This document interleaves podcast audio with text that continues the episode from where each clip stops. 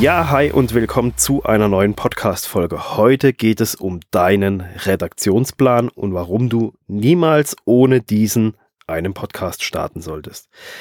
Ein Redaktionsplan ist meiner Meinung nach essentiell wichtig, weil er gibt dir Struktur, er gibt dir Planungssicherheit und er gibt dir natürlich auch eine Übersicht.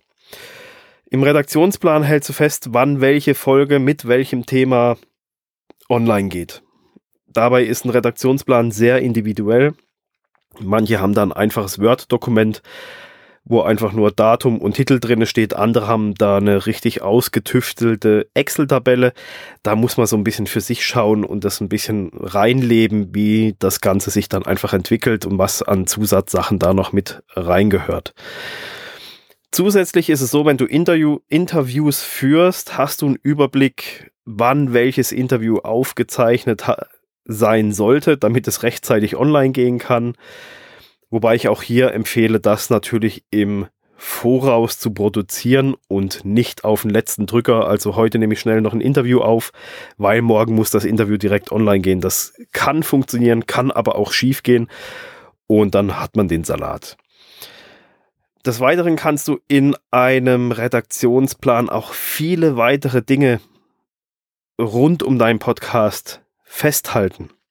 Mal abgesehen jetzt von der ganz einfachen Tabelle, Datum und Titel, wann, wann die Podcast-Folge online gehen soll, kannst du zum Beispiel auch hingehen, ähm, ist die Podcast-Folge prinzipiell, ist sie aufgezeichnet? Ist sie geschnitten worden, also ist sie fertig, ist sie finalisiert worden, ist die Podcast-Folge geplant worden, sind die Show Notes geschrieben, ist der Blogbeitrag dazu geschrieben, sind Social-Media-Artikel dazu, sind die geschrieben, sind die geplant, gibt es Bilder dazu, bei Interviews zum Beispiel, ist der Interviewpartner informiert worden, wie der Ablauf des Interviews ist, hat er Feedback gegeben, hat er zugesagt, abgesagt, steht der Termin fürs Interview, hat der Interviewpartner alle Informationen, die er braucht fürs Interview, hat er das Briefing erhalten, ist das Interview geführt, ist das Interview geschnitten, dann geht es wieder von vorne los. Also du siehst, du kannst in einem Redaktionsplan auch viele kleine Detailaufgaben rund um diesen Podcast, um deinen Podcast unterbringen. Mach es dir aber am Anfang nicht zu schwer. Lass so einen Redaktionsplan ein bisschen wachsen mit deinem Podcast, weil du wirst sehen, mit der Zeit kommen da einfach viele Sachen mit dazu.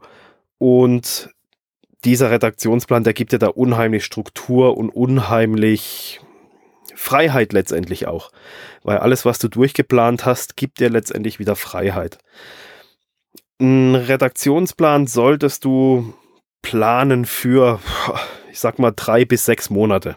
Also so ein Forecast von drei bis sechs Monaten solltest du ungefähr erstellen, gerade wenn es auch in die Richtung Interviews geht weil nicht jeder hat einfach, es wartet ja niemand auf dich.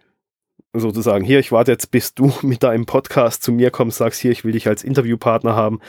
Deswegen schreib der Interviewpartner rechtzeitig an und das kannst du schön im Redaktionsplan abbilden, eben ob du wen du angeschrieben hast, Feedback erhalten etc. pp. Ja, das war's auch schon zum Thema Redaktionsplan ich will da auch gar nicht zu sehr drauf rumreiten, weil das Thema so individuell ist. Wichtig ist einfach, dass ich dir mitteile, dass es wichtig ist, dass du einen Redaktionsplan erstellst. Wie der im Detail aussieht, das musst du für dich und dein Unternehmen, für dein Business entscheiden, was du da alles mit reinpackst. Ja, und dabei belassen wir es auch und wir hören uns dann wieder in der nächsten Folge. Bis dann, ciao.